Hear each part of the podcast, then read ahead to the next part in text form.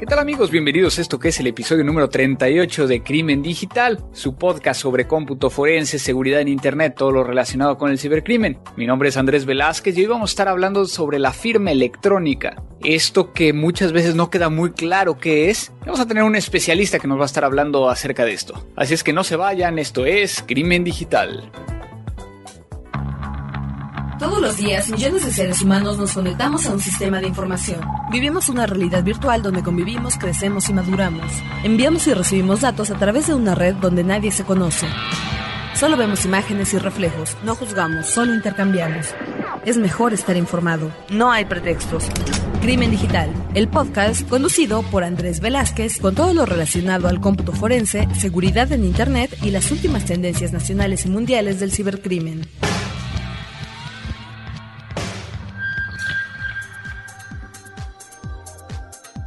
Pues amigos, estamos de regreso en este episodio número 38 ya 38, lamento también, y con eso voy a empezar, lamento el, habernos tardado entre este 37 y el 38, he estado con mucho trabajo, como se podrán llegar a imaginar, de hecho estoy grabando precisamente en una ocasión muy rara, directamente desde Nassau, en Bahamas, aquí enfrente de, del mar, obviamente aquí Abel hará lo necesario para quitar ruidos y demás, yo creo que se va a escuchar bastante bien, pero estoy precisamente acá después de haber estado en Estados Unidos, dando unas conferencias, por ahí estuvimos platicando acerca de ello. Y ahora me encuentro acá en, en Bahamas, en un evento que de alguna manera no puedo llegar a comentarles hoy por hoy de lo que se refiere, precisamente por la confidencialidad. Sin embargo, bueno, hay, hay gente de todo el mundo y voy a estar dando una, una ponencia acerca de cómo hacer cómputo forense específicamente en las nuevas versiones de las mensajerías instantáneas. Entonces, ¿cuáles son estos artefactos, estos, como se le llama en inglés, artifacts,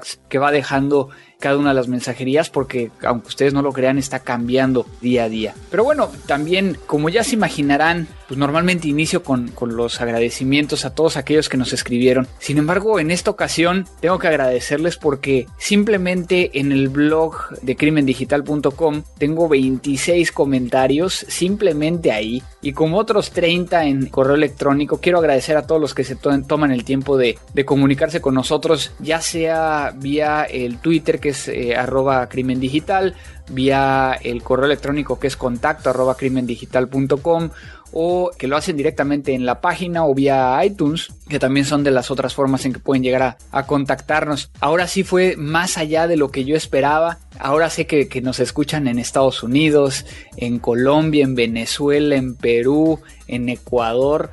O sea, hay tantos países que, nos están escuchando y precisamente también hace unos momentos acá en, en, este evento platicaba yo con un amigo español y una amiga brasileña que también me decían, bueno, es que hasta acá lo escuchamos y qué bueno que estés haciendo esto, pues les agradezco mucho esas muestras que, que indican que las, lo estamos haciendo de una forma correcta y que les gusta lo que estamos haciendo. Muchas cosas han, estado pasando estos últimos días, muchas cosas que hay que, que, o que llamarían la atención y que quiero llegar a compartir con ustedes. Una de ellas es precisamente la relevancia que le dan eh, a una prueba dentro del caso del el doctor, el médico que atendía a Michael Jackson, donde dentro de las pruebas se presenta un iPhone y una grabación que estaba dentro de ese iPhone donde se escucha la voz de, Michael Jackson, supuestamente drogado y que, bueno, si no lo han escuchado lo pueden llegar a encontrar en línea, ¿no? Entonces, aquí, y tuve la oportunidad de ver hace un par de días vía televisión, precisamente, no nada más lo que hay dentro del audio, pero la testificación de, esta, de este experto, un experto en cómputo forense que había trabajado para la DEA, que comenta específicamente que ese audio fue grabado tal día a tal hora y que era gracias a los metadatos encontrados dentro del teléfono el poder llegar a saber exactamente esta información. Vale la pena aquí comentar que obviamente lo que estamos viendo es algo que en Estados Unidos pasa mucho, pero que muchas veces en nuestros países de América Latina es muy difícil de poder llegar a explicar y que la autoridad lo pueda llegar a entender como un, un hecho que pueda llegar a ser probado, ¿no? Precisamente hace un par de días platicaba con un abogado de la dificultad muchas veces de poder llegar no solo a, a tipificar, a crear una ley al respecto, sino también el poder llegar a probarlo. Y yo creo que eso es algo que tenemos que empezar a hacer una reflexión, porque si bien nosotros conocemos toda la parte técnica, muchas veces no conocemos la parte legal. Y los abogados que conocen toda la parte legal muchas veces no conocen cómo se puede llegar a probar. Esto va tan sencillo como el simple hecho de un robo. El robo ante las, las tipificaciones que tenemos en nuestros países de América Latina muchas veces involucra la ausencia de... ¿A qué me refiero con la ausencia de? Por ejemplo, si nosotros consideramos lo que puede llegar a, existir dentro de, por ejemplo, me voy a poner desde un punto de vista de, México, pues tendríamos en el código penal, por ejemplo, la tipificación de robo. ¿Cuál es la tipificación de, robo en nuestro país? Aquel que comete un robo es una persona que obtiene algún bien físico de otra persona sin su consentimiento y que tiene acceso a él y, obviamente como consecuencia que la otra persona no tiene acceso. Entonces se pone a ver, cumple con el hecho de que si yo le robo un teléfono, si yo le robo una computadora, pues ahí es robo. Pero ¿qué pasaría cuando tenemos un robo de información? Que en ese momento pues me estoy haciendo una copia y que de alguna manera tenemos desde el punto de vista de que no, no precisamente es un bien, a menos de que esté considerado así, o que tú tienes todavía acceso a ese bien, o en, este caso a la información. Entonces, es por ello que, se han creado algunas reformas, como el caso de México, como el caso de Colombia. Digo, y es un tema, más que nada esto para que lo reflexionemos desde un, desde un punto de vista técnico, ¿no? Todos aquellos técnicos o gente de ingeniería, de licenciatura en informática que nos escuchan, porque luego muchas veces es difícil, porque basado en las legislaciones que tenemos en América Latina, si no está escrito, si no está tipificado, pues no se considera como un delito, ¿no? Entonces, es un gran problema y que de alguna manera ha dado unos vuelcos muy interesantes con un amigo abogado que platicábamos precisamente acerca de los ataques de Anonymous y el tema de denial of service o negación de servicio. ¿Qué es una negación de servicio? Porque también es algo que normalmente no, a lo mejor eh, lo escuchamos o lo buscamos en internet, pero no lo entendemos al 100%. Una negación de servicio es cuando imaginemos que tenemos nuestra casa y que para entrar en nuestra casa tenemos una puerta. Pues pueden pasar de uno en uno, ¿no? Quizá a lo mejor nuestra puerta es doble, entonces puede pasar de dos en dos y así según el ancho de banda que tengamos para entrar a nuestra casa. Sin embargo, por ejemplo, cuando hago un ataque de denegación de servicio, lo que trato de hacer o una forma de poder llegar a explicarlo es el hecho de que voy a tener múltiples peticiones para poder llegar a acceder. Algunas lícitas, algunas no. Y que llegue un momento donde imagínense que más de mil o un millón de personas quieren entrar a su casa al mismo tiempo. ¿Qué va a suceder? Que la gente se va a empezar a formar y va a llegar a un punto donde algunos de ellos se desesperen y digan, no, ya me voy, mejor, no voy a entrar nunca. Y eso es precisamente lo que sería un timeout. Entonces, de alguna manera, cuando hablamos de un denial of service o una negación de servicio, no hay un acceso ilegítimo. Es decir, todos tienen o tendrían el acceso legítimo. Aquí yo creo que lo que importa es el dolo. ¿Qué es el dolo? Pues que tú tienes la intención de, que nadie más, más que los que están atacando ahorita, tengan ocupado ese canal, haciendo afectar a aquellos que sí querían legalmente acceder. O no, no, no hablemos de legalmente, sino que sí tenían una intención de acceder entonces, esto hace que entonces, imagínense, no tengo manera hasta cierto punto de probar que efectivamente cuáles de estas conexiones eran legítimas y cuáles no. Y peor aún, imaginemos que tenemos un firewall, que tengo un detector de intrusos, que tengo todas estas herramientas que nos permiten llegar a, pues de alguna manera, controlar o auditar aquellas conexiones que están llegando pues quizá en ese momento no podría llegar a discernir completamente o sí podría llegar a discernir. Y es precisamente el gran problema. ¿Qué pasa si yo legislo contra aquel o aquellos que de una manera con dolo bloqueen o obstaculicen el acceso a una página?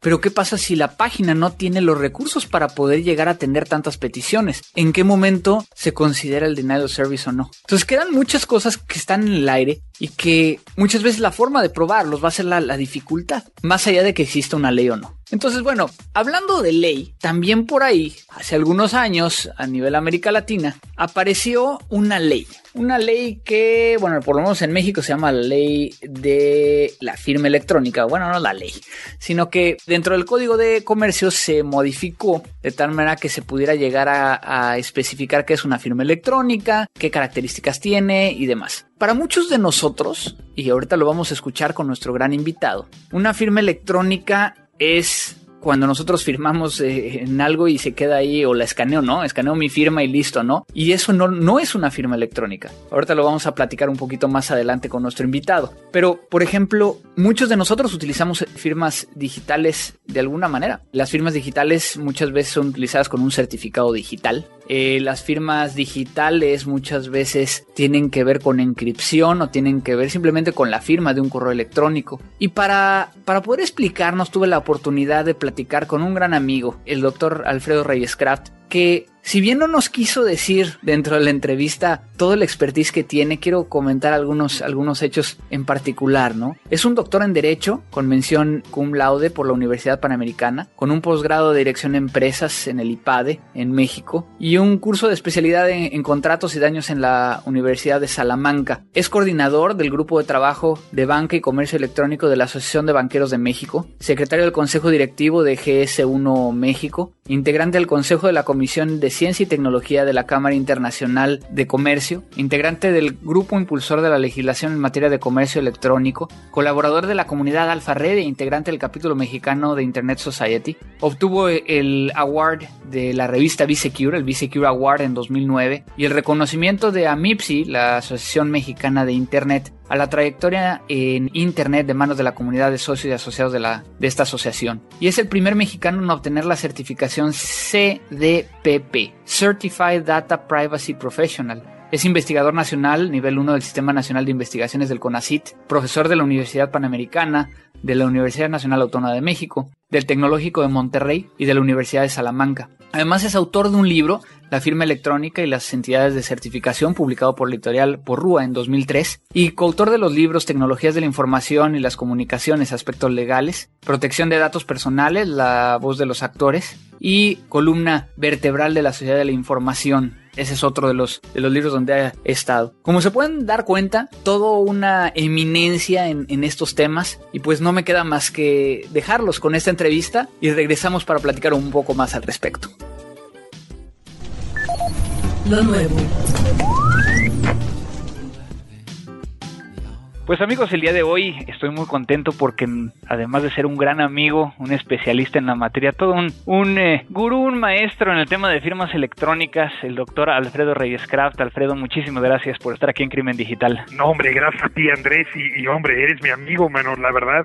El, el, gurú eres tú en materia tecnológica y todo esto, man. Ya, ya eres más abogado que ingeniero. No, Andrés. no, no, para nada, para nada, no, este, y bueno, gracias por, por la oportunidad porque uno de los temas que yo creo que está vinculado y que está en un punto intermedio entre la parte de la legalidad y la parte técnica es precisamente este de la firma electrónica. Para todos los que nos están escuchando, Alfredo fue uno de los principales y primeros impulsores de la firma electrónica en México y que de alguna manera se ha convertido en ese icono que está pregonando en, en, todos lados acerca de este, de este tema en particular. Pues Alfredo, al respecto, yo creo que lo primero que me gustaría preguntarte es cómo tienes tu primer acercamiento a ese término que muchas veces para los abogados les da, les da miedo, que es el, tema de la firma electrónica. De la firma electrónica. Mira, fue, fue muy simpático, fue muy simpático porque mi tesis doctoral estaba haciendo sobre un tema, uh, siempre me ha gustado la parte tecnológica. Mi tesis estaba haciendo sobre un sistema de, de, Contraloría Jurídica medio sofisticado con inteligencia artificial y estas cosas, pero resulta que por azares del destino me invitan a trabajar en una área en particular que se llama uh, e-business. Uh -huh. Traía la dirección jurídica de e-business en una empresa muy grande y pues la verdad es que mucho tiempo para dedicarle a esta cuestión de Contraloría normativa ya no tenía con estas nuevas funciones que me estaban dando en el trabajo. Mucho de la nueva atribución en materia de e-business iba relacionada con, con firma, con firma electrónica. Y es en ese sentido que empecé a estudiar la firma electrónica y en principio dije, bueno, pues si estoy aprendiendo a usar la firma electrónica, qué mejor que meterme tan profundo como para poder armar mi, mi tesis que posteriormente fue el libro. Claro. Y de ahí surgió. La verdad es que fue azares del destino, la firma me fue llevando y la propia empresa me fue llevando hacia, hacia la firma electrónica y ahora pues ya te imaginas, metido con las feas y con las fieles, ¿no? Exactamente, digo, para aquellos que nos escuchan fuera de México, así es como se le llama muchas veces a, a la firma electrónica avanzada, es la fea, que después le cambiaron el nombre precisamente, ¿no? Y ahí tienes un chiste al respecto de esto, ¿no? sí, no, hombre, esa. Y es por el acrónimo, FEA es firma electrónica avanzada. Ajá. El SAT de alguna manera le cambió el nombre a Fiel también por el acrónimo de firma electrónica que ya denota fidelidad. Y pues el chiste que, que tenemos en ese sentido es de que normalmente las feas son fieles, así que pues la verdad es que el cambio no tuvo mucha mucha trascendencia, ¿no? Así es, así es. ¿Cómo, cómo es entonces que te metes al tema de, de estar involucrado en, en esta iniciativa de ley? ¿Y cómo logras que, digo, y con todo respeto, ¿no? Muchas veces el explicarle una firma electrónica, no nada más a alguien que está metido en tecnología, sino a un abogado, lo puede llegar a entender. Mira, ¿cómo llego a la, a la parte de firma y a la parte legal? Precisamente con mi tesis. Mi tesis fue una propuesta de reforma al Código de Comercio en la materia. Entonces, pues uno de los sinodales del trabajo me dijo que pues sería interesante involucrarme o, e involucrarnos precisamente en el grupo de trabajo que estaba pues armando la, la reforma al Código de Comercio con la adopción de la ley modelo de un citral y de ahí caí en todo este mare magnum, ya te imaginarás. Un concepto interesante, el, el hecho de tener la oportunidad de, de conocer la norma desde su gestación, ayuda muchísimo a entenderla y entenderla de fondo. Y otra, pues el grupo de trabajo interdisciplinario que participamos precisamente en la creación de la norma, pues me ayudó mucho a entenderlo, ¿no? Yo, yo pues te puedo decir que, que no tenía idea de cuestiones técnicas, por ejemplo. Ah, hay un hay un doctor en matemáticas que me ayudó muchísimo. Ignacio Mendívil, que me enseñó todo lo que sé en materia de criptografía, abogados corporativos, técnicos, empresarios, fedatarios, que participamos precisamente en este proceso de, de, de integración, de transposición de la ley modelo al código de comercio y la verdad es que pues hemos aprendido muchísimo y a partir de ahí pues mientras más te pones a estudiar más te encuentras, ¿no? Y Claro. encuentras cada vez más cosas. Cuando terminamos y cuando se armó y se aprobó esta, esta reforma, dudamos mucho que a quién sería preferible o a quién sería mejor enseñarle este tema, porque es un tema sofisticado, un tanto especializado. Si era un tema que habría que, de alguna forma, incorporar en las escuelas de ingeniería, Ujú. o era un tema que habría que incorporar en la escuela de derecho. Y a final de cuentas resultaba pues un- una, una, una cuestión interesante. ¿Qué hacemos? ¿Enseñamos derecho a los ingenieros o, es- o enseñamos un poquito de técnica a los abogados? no? Ujú. Exacto. Y la verdad es de que se abrió el esquema en conjunto. Hay materias jurídicas precisamente para tratar el, el tema de firma en las escuelas de ingeniería y existen materias técnicas, es un decir, para tratar el tema técnico de firma en las escuelas de derecho. Claro. Ha sido, ha sido muy interesante. Mira, yo le tenía el primer grupo de técnicos al que tuve oportunidad de darle clase fue en el Tecnológico de Monterrey y honestamente le tenía pavor. Decía, bueno, pues yo no soy técnico. ¿Cómo me voy a meter pues a, a un grupo de técnicos a explicar cuestiones en cierto sentido técnicas relacionadas con la firma que tienen una connotación importantísima jurídica? Claro. Y luego por otro lado, pues hacer hacer lo contrario. Y la verdad es que ha resultado muy gratificante. Te digo, para mí ha resultado una experiencia y una enseñanza constante, ¿no? No hay grupo igual y cada vez que lo das aprendes un poquito más. No- Normalmente, pues el que el que expone siempre pues recibe mucho más de lo que da. La verdad es que he aprendido mucho de, de estos años dando dando clases en estas materias materias extrañas para los abogados. Exactamente. Y bueno, yo creo que, que muchas personas realmente no saben lo que es una firma electrónica y cuando escuchan ese término hasta les da miedo. ¿Qué es una firma electrónica? Mira, a mí me gusta empezar un tanto al revés, Andrés. Ajá. ¿Qué no es? Ok. Entonces, fíjate nada más, para tener y dimensionar un poquito lo que significa. Por ejemplo, cuando recibimos un paquete, no sé si se permite en este podcast dar, dar, claro, no, dar, sí, marcas. No importa, no nos pagan de todas maneras, entonces no importa. Perfecto, entonces no hay pierde.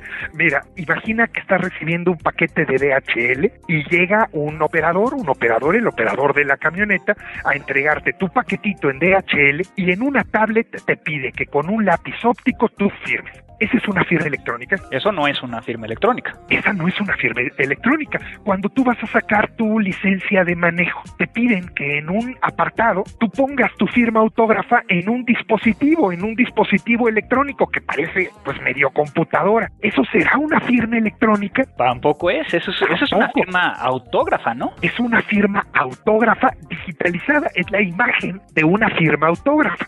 Otro ejemplo. Yo tengo un documento firmado ha firmado en, en físico. Lo paso por un escáner y te lo envío por correo electrónico. Por el hecho de que lo escaneé, ya se convirtió esa firma en electrónica. Tampoco. Tampoco. El documento se volvió electrónico, pero la firma no es electrónica. ¿no? Entonces, ¿qué es lo que estoy mostrando en forma electrónica? La representación gráfica de mi firma autógrafa. Hay un término en derecho que hemos utilizado en ese sentido, que es la firma digitalizada, que es diferente a la firma digital. Claro. Por otro lado, entonces, si eso no es una firma electrónica, ¿qué sí es la firma electrónica? Una serie de símbolos, gráficos que yo puedo compartir contigo y de alguna manera me identifica en una determinada relación. Es decir, el NIP de mi cajero automático, de mi tarjeta de crédito, es mi firma electrónica. Sí, porque se supone que únicamente tú lo conoces y te identifica plenamente. Y no lo conozco yo únicamente, sino lo comparto con otra entidad. Ajá, ok. Entonces, deviene de un intercambio de claves y contraseñas. Yo intercambio contigo una clave para identificarme en una determinada relación jurídica. Y es ahí donde entonces tenemos el punto que normalmente, y, lo que pasa es de que aquí podemos irnos tan técnico como, como y, podríamos pasar como tres podcasts, eh, tres episodios platicando acerca de esto, pero estamos hablando de que la firma electrónica está dentro de un marco que es conocido muchas veces como PKI y que uno de los elementos que solicita, en este caso la ley mexicana, así como, como también la ley en, en Colombia, en Argentina, en diferentes partes de América Latina, el tema del no repudio. Y precisamente el no repudio es eso lo que tú estás comentando, ¿no? El hecho de que si yo voy a intercambiar algo con otra persona, que la otra persona no puede decir que no fue Andrés el que le envió. Y es precisamente donde está esa mezcla, ¿no? Mira, me preocupa un poquito. PKI quiere decir infraestructura de clave pública. Sí. Esa clave, esa clave, esa contraseña que de alguna manera comparto contigo y en cierto sentido difiere un poco de lo que en su momento Rivet, Shamir y Adelman uh, desarrollaron precisamente como PKI en esa infraestructura de par de llaves, clave pública y clave privada. Pero yo sabes a qué lo orientaría a un principio general muy importante que es el principio de autonomía de la voluntad tú y yo podemos convenir cualquier cosa, la que fuera, y eso nos va a poder autenticar en una determinada relación. Es decir, si tú y yo convenimos que todo aquello que yo le ponga una X va a significar mi conformidad, pues tú recibes un documento que tenga una X, luego entonces estarás en aptitud de suponer que yo estoy conforme con lo establecido en ese documento. Ok. Principio básico de atribución, es decir, primera característica del concepto de firma, es atribuible a la persona. Estamos hablando de firma electrónica. De firma electrónica, es que hay diferentes tipos Porque la otra es la firma electrónica. avanzada, que era la que yo me estaba metiendo. Exactamente. Entonces, la firma electrónica avanzada es, por así decirlo, ya una derivación de la firma electrónica. La firma electrónica la podemos contraponer con la firma autógrafa. Y por el principio de equivalencia funcional, aun y cuando son diferentes, sirven para lo mismo. Por eso se le llama equivalencia funcional. A ver, esa parte, equivalencia funcional, ¿cómo les encanta a los abogados sacar esa frasecita? ¿Qué? Eh, ayúdanos a entenderlo de una manera un poquito más terrenal. Mira, muy simple, muy simple y vas a ver qué fácil es. Cierra los ojos e imagina tu firma autógrafa. Ajá. La firma que tú haces para firmar los cheques. Que sé que son muchos y con muchos ceros. Ojalá. Tienes una firma autógrafa, ¿no? Y por otro lado, imagínate el NIP de tu tarjeta de crédito. ¿Se parecen en algo? Físicamente, ¿no? ¿Verdad que son completamente distintos? Así es. Pero sirven para lo mismo. Exacto. Los dos te atribuyen una, una, o sea, te, te identifican y de alguna manera te atribuyen un acto en una relación jurídica. Que en los dos casos recibiría dinero. Es un banco en este caso, exactamente. Eso es la equivalencia funcional. Entonces, fíjate, en los dos casos estás celebrando una relación jurídica con una institución y vas a obtener el mismo resultado. Es decir, son dos cosas completamente distintas y bendita sea la diferencia que sirven para lo mismo. Por eso hablamos de equivalencia funcional, es decir, no son iguales, pero funcionan igual. Ok. Fíjate, muy simple la, la, la explicación, pero la firma autógrafa y la firma electrónica son completamente distintas, pero no sirven para lo mismo. Es como el doctor Simi, Ok. lo mismo pero más barato, bueno, pues aquí es más o menos similar. Una, una pregunta. Una firma electrónica, que también es muchas veces conocida o, o- o se le atribuye o se le encuentra como la firma electrónica simple, Ajá, es la que no tiene todos estos aditamentos adicionales de tener una llave pública, una llave privada, un certificado, o sea... a esta firma electrónica que vimos, ese Ujú. NIP, esa que convenimos, Ujú. tenemos la posibilidad de distinguirla. Por un lado tenemos la firma electrónica que se le ha denominado simple Ujú. y la firma electrónica avanzada o fiable de acuerdo a una definición que se dio en un citral y pues en nuestro código de comercio en México, pero todas parten de ese acuerdo internacional, esa ley modelo de un citral en materia de firma electrónica.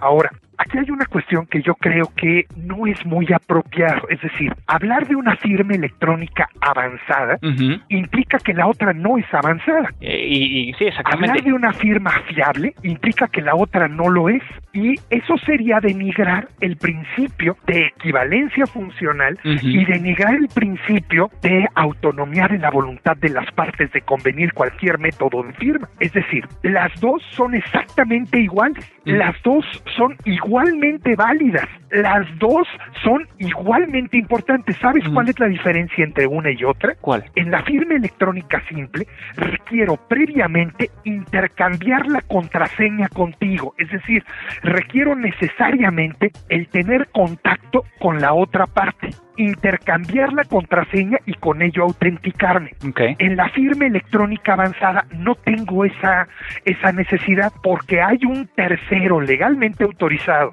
que se llama prestador de servicios de certificación que hace esa chamba. Ok. Entonces, fíjate qué diferencia existe. A final de cuentas, ahora, por eso se habla del no repudio. El no repudio en un documento electrónico, la firma electrónica avanzada tiene una presunción legal, tiene dos presunciones legales. Mira, en caso de que yo utilice en juicio una firma electrónica, cualquiera que ésta sea, yo tengo que probar tres cuestiones. Ok. Básicamente, yo tendría que probar atribución, integridad y accesibilidad. Es decir, que el documento es íntegro, es decir, que no fue modificado desde el momento en que lo gestó el firmante hasta el momento en que te entregue el documento debidamente firmado de manera electrónica o física. Segundo, una garantía de atribución, es decir, que el documento corresponde a ti y no a otra persona y una garantía de accesibilidad, es decir, ese documento firmado está disponible para una consulta posterior. Si yo garantizo esos tres elementos, el documento y esa firma servirá de prueba en juicio sin Ujú. ningún problema. Ok. Ahora, en la firma electrónica, cuando nosotros utilizamos o convenimos previamente esas claves y contraseñas, tenemos evidencia de que compartimos esa misma contraseña porque tenemos la misma. Ujú. Entonces, para nosotros resulta particularmente fácil poderte presentar en un juzgado y decir, oye, señor juez, yo compartí con la otra parte esta contraseña. Utilizó en este contrato electrónico la misma contraseña, luego entonces corresponde a él. Entonces, a él le correspondería probar que no es así. Ok. En el ámbito electrónico y cuando no compartimos la clave y la contraseña, es decir, no tenemos un documento jurídico en el que conste ese intercambio de claves y contraseñas, la prueba se volvía difícil. Claro. Pues ¿cómo le voy a hacer? ¿Cómo, cómo voy a, a garantizar que la otra persona era quien dice ser en cualquier tipo de relación jurídica. Entonces, la propia ley le da un empujoncito y crea algunas presunciones legales. Crea una presunción legal de atribución, que ese es muy importante, es decir, se entiende que el documento es atribuible a la persona obligada si hay intercambio de claves o utilizas un sistema de información y una presunción legal de integridad, así como una garantía de no repudio. Entonces, lo que está haciendo el legislador en el momento en que incorpora en sus términos la firma electrónica denominada avanzada, que yo te soy honesto, híjole, me cuesta trabajo decirlo, porque eso no quiere decir, es como denigrar a la firma simple, y por el contrario, la firma simple es tan buena y tan eficaz como la avanzada, ¿eh? En tribunales. Entonces, le des ayudadita y te da dos garantías, te da una presunción legal de atribución y una presunción legal de integridad. Te platico la presunción legal de atribución, que es interesantísima. A ver, dime. Mira, establece, perdón, no quiero hablar de mucho, no, no, pero es, algo que me encanta. Mira, esa presunción legal de atribuciones es muy interesante. El artículo en el, en el Código de Comercio establece que serán atribuibles al firmante cuando exista o cuando haya un intercambio de claves y contraseñas. Pues de ahí estamos soportando la firma simple o cuando se utilice un sistema de información programado por el emisor o en su nombre que opere electrónicamente. Fíjate nada más qué gran apoyo le da a la contratación electrónica esta reforma. Habla de un sistema de información. Si alguien conoce qué es un sistema de información, eres tú. Programado por el emisor o en su nombre y que opere electrónicamente. Miren, esto deviene de un CITRAL, de la ley modelo de firma electrónica. Un sistema de información es el sistema de correo electrónico. No lo programa, a veces lo programa directamente. El buzón de correo es programado por el emisor o lo programa alguien en su nombre y opera de forma automática. Fíjate qué interesante que cualquier correo electrónico puede significar una firma electrónica. Ok, desde ese punto de vista, sí. Y, y creo que alguna vez habíamos ya platicado de esto. Sí, o sea, bajo ese, ese concepto es correcto, pero... Lo que tendrías que probar es que ese correo electrónico es del emisor. Es correcto, y ahí es donde viene la parte donde quizá, y como lo hemos platicado en otros podcasts, muchas veces cuando se crea la ley, no se ve cómo se pueda llegar a probar el tema. Ahora, la ventaja en ese sentido es la presunción legal. Claro. Porque, ¿qué te da una presunción legal? Mira, una presunción legal en derecho es algo así como la verdad legal. Un ejemplo práctico, porque sé que tu podcast es muy práctico, que por cierto es interesantísimo, yo no me lo pierdo. Un ejemplo muy práctico es la paternidad. No quisiera ser uh, generar alguna una situación incómoda, pero la paternidad es una presunción legal, es decir, se presumen legalmente hijos de matrimonio los hijos nacidos mientras esté vigente el vínculo matrimonial.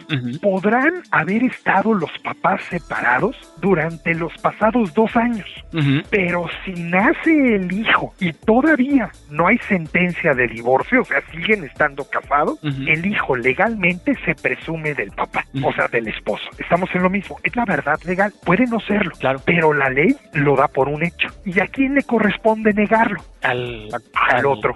exactamente.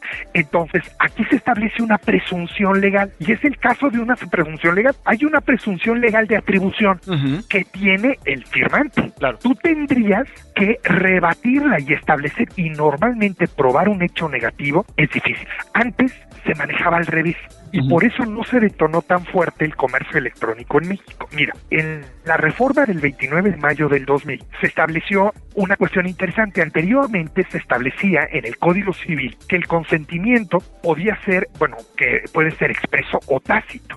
El consentimiento expreso es que resulta de, algo que es indubitable y el tácito resulta de, de hechos o actos que lo presuponen. El consentimiento a través de medios electrónicos hasta antes de mayo del 2000 en México se entendía tácito. Es decir, quien lo recaba, por así decirlo, debe de probarlo. ¿A qué me refiero? De que ese clic en la computadora quiere decir que tú estás de acuerdo en los términos del contrato. Vino esta reforma de mayo del 2000 y modificó toda la situación, creó una presunción legal y estableció todo un cambio. Dijo, oye, se presume que hay consentimiento porque el consentimiento a través de medios electrónicos puede ser, es, es expreso, no tácito. Entonces, quien lo otorga debe de probar en su momento que eso no significó el consentimiento, que ese clic no significó. Entonces, fíjate que fue un gran detonador en materia de comercio electrónico. Entonces, yo voy a presuponer el consentimiento en juicio y la contraparte tiene que probar lo contrario, no al revés. Claro, y aquí entonces, obviamente, me, me surgen ciertas dudas y que de alguna manera quisiera que las viéramos así rápidamente. Una de ellas es precisamente lo que acabas de decir. ¿Qué pasa cuando hay un botón y donde hay un acuerdo, por ejemplo, que, creo que todo mundo lo ha firmado, ¿no? El, tema de lo que nunca leemos en Hotmail, Facebook, Yahoo. Ante las leyes, y bueno, en este caso por tu expertise en, México, pero bueno, yo creo que prácticamente en América Latina estamos viendo algo similar. ¿Qué es lo que realmente está pasando cuando yo le doy un clic? Mira, lo que está pasando es que tú estás asumiendo la responsabilidad de lo que implica. Es decir, yo en el es lo mismo que cuando tú firmas un documento. Imagínate, tú firmas un pagaré y no lees lo que dice arriba, tú te comprometes igualmente, ¿no o no? Claro. Lo mismo pasa cuando das el clic. Sería una firma electrónica, de todas maneras. Tú estás firmando electrónicamente y afirmando en ese sentido. ¿Cuál es la recomendación? El hecho de tener conciencia de que ese clic realmente es equivalente funcionalmente a una firma autógrafa. Es decir, es como si yo estuviera firmando. Debemos de, de ser conscientes. Mira, es muy simpático, pero hasta con abogados. Yo pregunto en mis clases, ¿quién de ustedes lee los términos y condiciones de un sitio web? ¿Quién de ustedes ha leído los términos y condiciones o todo lo que viene en letra chiquita antes de decir acepto para bajar Acrobat Reader, por ejemplo? La verdad es que, mira, muy pocos contados con los dedos de una mano, vamos, y me sobran dedos, lo hacen objetivamente. Y nosotros nos estamos comprometiendo y obligando en esos términos. Y estamos firmando esa, esa, Es como si firmáramos un contrato en blanco, un contrato que ni siquiera leemos. Es decir, muchas veces no somos conscientes de que ese clic o ese digitar en el cajero automático esos cuatro, cuatro dígitos significan mi firma. Y es, es un riesgo y es un, es un problema muy serio. Mira, yo hace tiempo, por ejemplo, me decían, no, pero yo nunca compro por internet o yo nunca de alguna manera realizo operaciones que impliquen transferencias de recursos por internet. Y es consistente, o sea, lo primero que hago al, al entrar a una clase es preguntarles, oigan, ¿ustedes han hecho o realizan de manera regular operaciones que impliquen intercambio de recursos utilizando medios electrónicos? Y yo te puedo decir que muchos no levantan la mano. Claro. Y la verdad es de que todos lo hacemos a diario. Sí. Mira, utilizar Skype, por ejemplo, si tienes una cuenta de pago, implica utilizar una herramienta electrónica a cambio de un valor. Yo estoy pagando por eso. Cuando yo estoy enviando un mensajito a través de mi teléfono celular, pues estoy realizando un acto de comercio electrónico. Y la verdad es que muchas veces ni siquiera estamos conscientes de ello. Me dicen, con el teléfono celular en la mano, no, yo nunca lo utilizo. Digo, oye, lo estás utilizando en este minuto, ¿no? claro. Fíjate qué interesante y qué trascendencia puede tener este tipo de conceptos en estos elementos. ¿no? Claro, y hemos estado platicando de todo esto de, de, de, firma electrónica y quisiera revisar tantito al tema de los correos electrónicos y como bien decías, claro, claro. ¿no? En el momento en que, o sea, creo que una, uno de los, de los grandes objetivos que se pudieron llegar a cumplir es precisamente que los mensajes de datos sean aceptados como prueba en el, en el sistema mexicano y que los pueda llegar a presentar, ¿no? Ya son prueba. En el ámbito mercantil, Ajá. el Código de Comercio y el Código Federal de Procedimientos Civiles uh -huh. establece específicamente que el mensaje de datos es prueba en juicio. Y ese es precisamente a lo que me refería, ¿no? O sea, eso fue un, un, un gran paso hacia adelante. Exactamente. A mí muchas veces lo que me, me, me, preocupa son temas como, como precisamente lo que comentabas del correo electrónico, considerando que el correo electrónico como plataforma tecnológica tiene muchos huecos precisamente en repudio, en integridad, y que entonces, como tú dices, ¿no? Cualquiera podría llegar a presentar un correo electrónico. Yo podría ahora mismo entrar a Hotmail y abrir una cuenta de correo a nombre de Andrés Velázquez. Claro. Andrés Velázquez arroba hotmail.com o Andrés Velázquez 1 o A Velázquez o A.mática o Andrés Velázquez.mática arroba hotmail.com y presentarlo como prueba en juicio. Ahora, lo que tendríamos que probar es que realmente esa cuenta fuera tuya y que de alguna manera tú la hubieras ocupado o te hubieras ostentado como su titular. Entonces, hay diferentes formas para poder probar. Una es acudir directamente al operador del servicio de correo electrónico.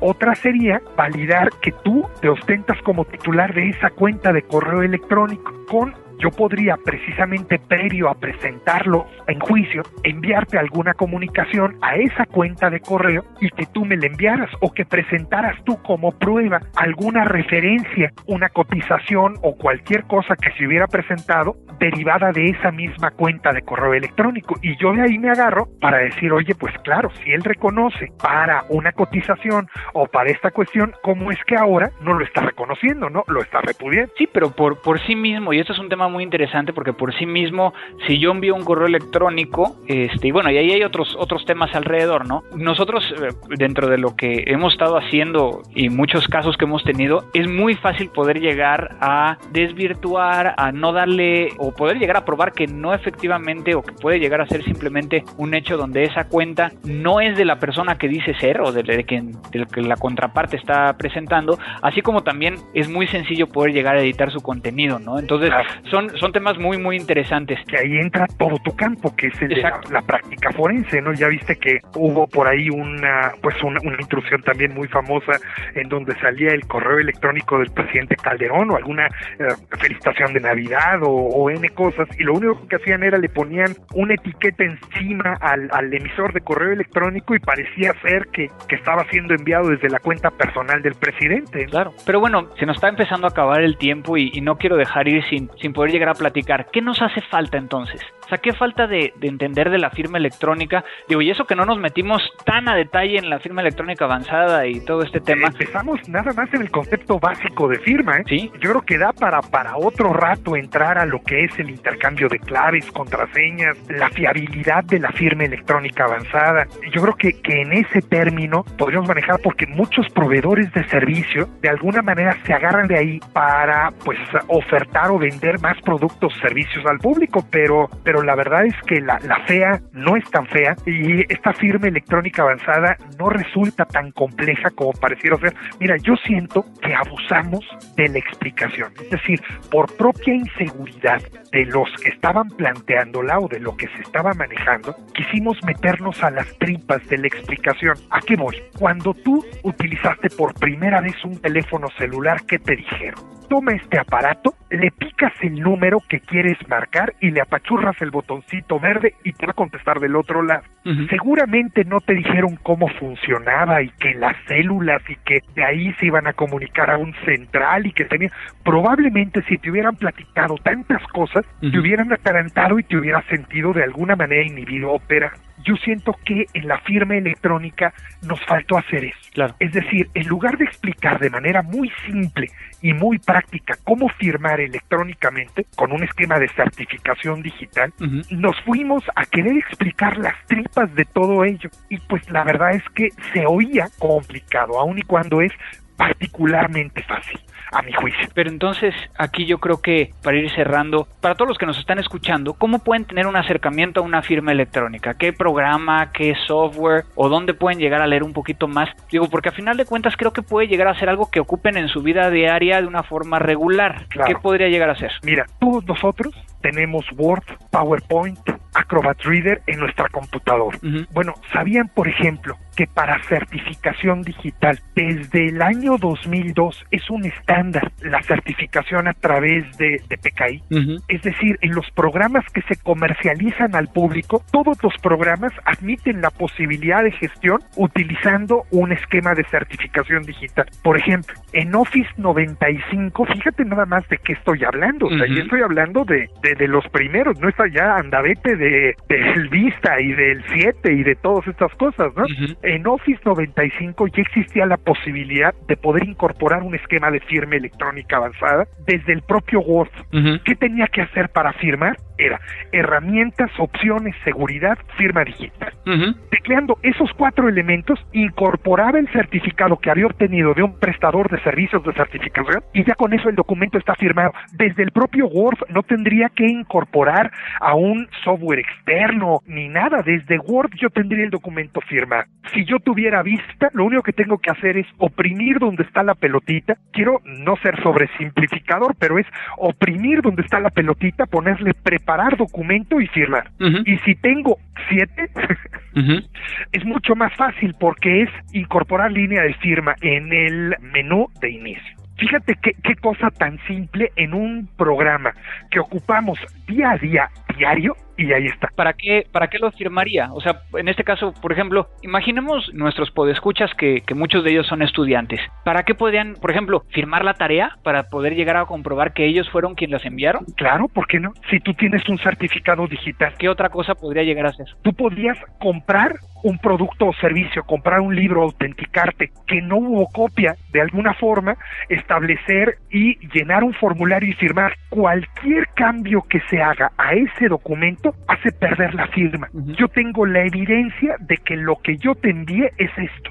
Mira, y aquí está firma si alguien le trata de poner una coma o un cero o un punto adicional a ese trabajo, pierde la firma. Entonces te da una garantía de integridad, una garantía de atribución y aparte, pues no sería repudiable, es decir, no te pueden decir que tú no lo hiciste. Perfecto. La verdad es una maravilla, ¿eh? O sea, y lo podemos utilizar en todo. En o sea, todo. podemos llegar a, por ejemplo, mucha gente y yo, yo lo hacía hace un, hace un tiempo, ahorita confieso, así como decimos en Twitter, yo confieso que ahorita no estoy firmando mis correos, por ejemplo, cosa que antes lo hacía de una manera también para que cada vez que yo enviara un correo electrónico la gente supiera que efectivamente era yo el que estaba enviándolo y que el contenido no había sido modificado en el transcurso del, del envío, la recepción y después el almacenamiento, ¿no? Claro. Y bueno, hay, hay tantas cosas que podríamos llegar a hablar con firma electrónica hoy en día en México, almacenamiento y demás, ¿no? Pues yo mis correos todos están firmados de salida, ya por, por default. La UNAM, por ejemplo, toda la carga de calificaciones al servidor de calificaciones ya no necesariamente lo tienes que hacer con presencia física. Y yo, por ejemplo, soy muy terco. Y mira, las solicitudes de acreditación a la barra de abogados y a la asociación de, de abogados de empresa aquí en México, yo las he enviado no con firma autógrafa, sino con firma electrónica y todas han pasado. Por ejemplo, mi inscripción a CONACIT también con firma electrónica. La verdad es de que yo soy un convencido de la firma electrónica. ¿Yo qué te puedo decir, hombre? Si estamos en México, ¿cuál sería o, o dónde tenemos, a quién tenemos que acudir para poder llegar a solicitar un certificado digital para poder llegar a firmar que nos autentique a nosotros y que sea válido en todo el país? Mira, esta es una cuestión muy interesante. En México, nuestra legislación mercantil establece un reconocimiento a todos los certificados que se emiten siempre y cuando el certificador haya tenido tal carácter en el momento en que lo expidió. Es decir, en México son perfectamente válidos los certificados digitales emitidos por prestadores de servicio acreditados en otro país. VeriSign. VeriSign, cualquiera, ¿eh? siempre y cuando hayan sido acreditados. Ahorita te platico una cosa nada más en relación con esos certificados en Estados Unidos. Pero, por ejemplo, en México tenemos tres grandes prestadores de servicios de certificación o a autoridades que pueden acreditar a prestadores. Mira, el Banco de México puede acreditar a los bancos o a las empresas que les prestan servicios complementarios o auxiliares para emitir certificados. Ujú. La Secretaría de Función Pública puede acreditar a distintas dependencias públicas para hacerlo o secretarías de Estado. Ujú. Y la Secretaría de Economía puede acreditar a fedatarios, instituciones públicas o empresas comerciales. Cualquiera puede utilizar este, este certificado digital. Es decir, si tú cuentas con un certificado digital que te ofreció, que te dio el SAT para pagar impuestos, ese mismo certificado digital lo puedes ocupar en el ámbito mercantil. Si tú tienes un certificado digital que obtuviste de tu banco o que obtuviste en el extranjero por un prestador de servicios acreditado, es perfectamente válido en México. Aunque sea, por ejemplo, en el caso de VeriSign, que no es el proceso de nivel donde tienes que autenticarte físicamente o... A eso es lo que quiero llegar. Mira, en particular en Estados Unidos existen diferentes niveles de certificación.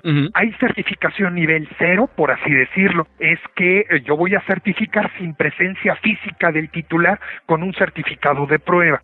El certificado nivel 1 yo estoy certificando a un correo electrónico y hay un intercambio de recursos, pero no hay presencia física del firmante. El certificado nivel 2 es un certificado de empresa. El certificado nivel 3 implica la presencia física del firmante y la firma autógrafa.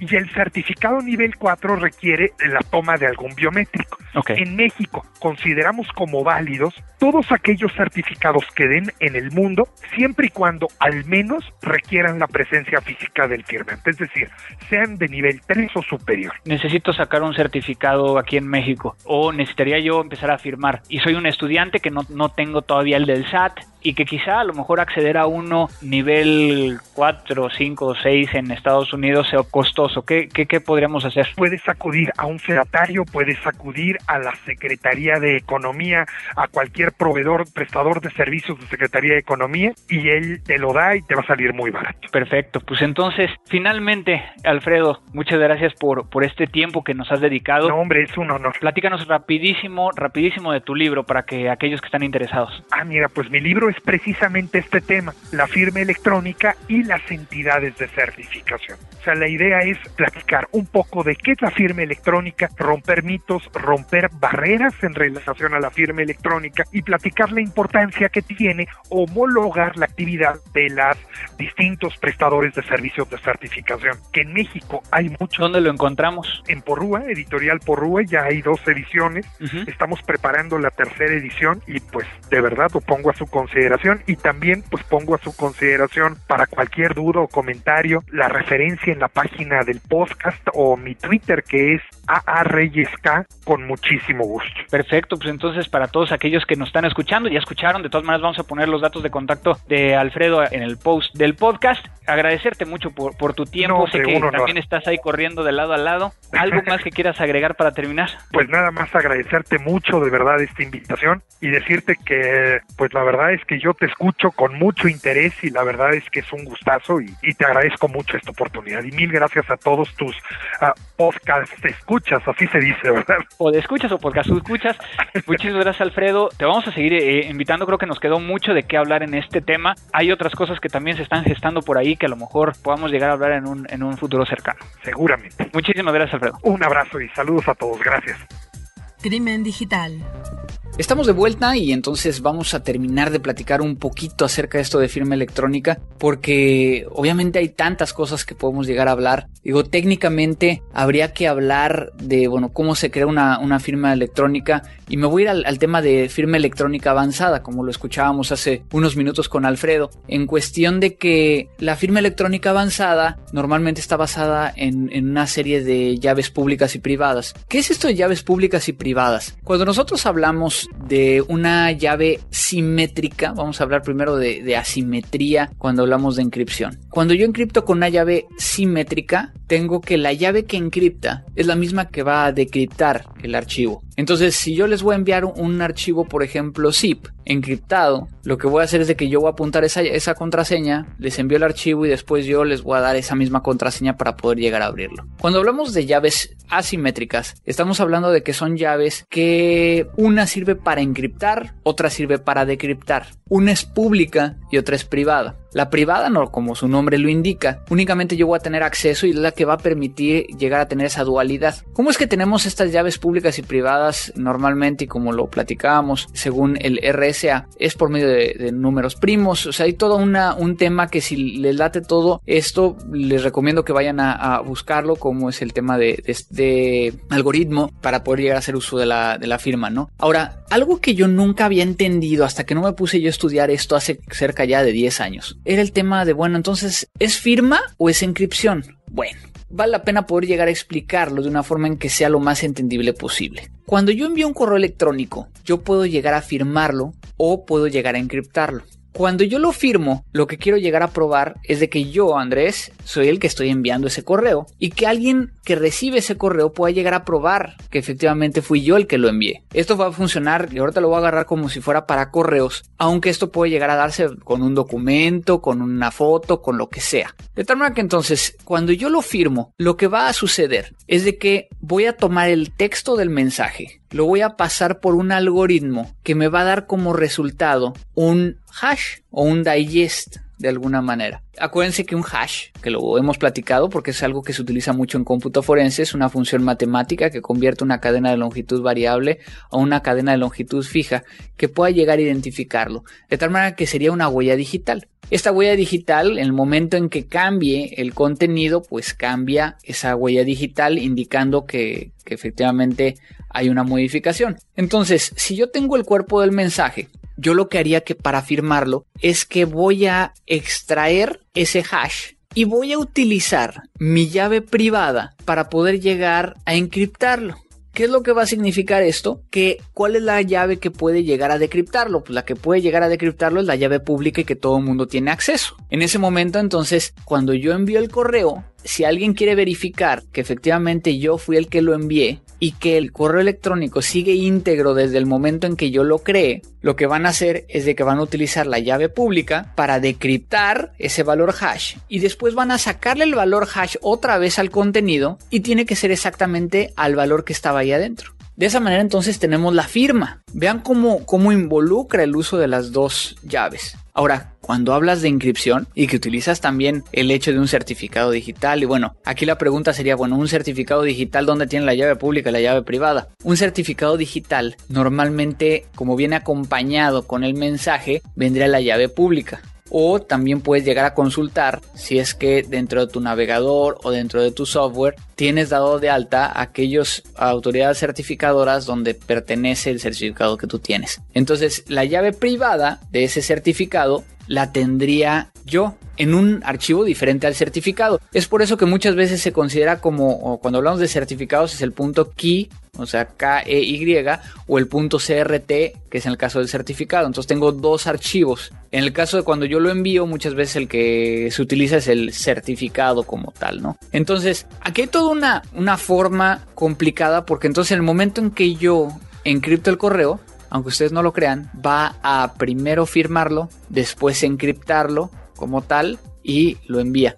Y entonces lo que primero que tienes que hacer es decriptarlo para después poder llegar a decriptar también el hash para poder llegar a revisar al emisor y poder llegar a saber que efectivamente no se modificó. Entonces es muy interesante porque normalmente es algo que no entendemos a ciencia cierta cómo se utiliza en una forma eh, diaria. Yo lo que le recomendaría es que a lo mejor muchas veces como lo platicamos no tenemos acceso a un certificado digital. Empiecen a revisarlo, por ejemplo PGP funciona de una forma similar. Sin embargo aquí el tema es de que no, no cumple con el tema de autoridad certificadora sino que se hacen vínculos de confianza entre quienes tienen acceso a esas llaves que van a firmar y van a decir, ah, sí, esta sí es la llave de Andrés. Busquen, por ejemplo, este caso de PGP, no la versión comercial, hay una versión open source por ahí, que ya sé que muchos de ustedes les gusta el tema open source. También he recibido y aprovechando que ahorita se me ocurrió y este tema de open source, he recibido muchos comentarios acerca de, bueno, y es que, ¿por qué el cómputo forense en, con herramientas comerciales y no open source? Vuelvo a repetirles varias cosas, ¿no? Por un lado, el tema de que no todo está en open source y muchas veces las herramientas open source no tienen la capacidad de poder llegar a ser el 100% de lo que puede llegar a ser una herramienta comercial. Se están desarrollando cada vez más, sin embargo va mucho más lento por también un hecho eh, que está vinculado al tema de la presentación de pruebas. En los Estados Unidos, muchas veces las cortes, el ente judicial, autoriza o dice cuáles son las herramientas que se pueden llegar a utilizar. En el tema del open source, si bien se puede llegar a utilizar la posibilidad de que la contraparte pueda llegar a decir que tú modificaste el software o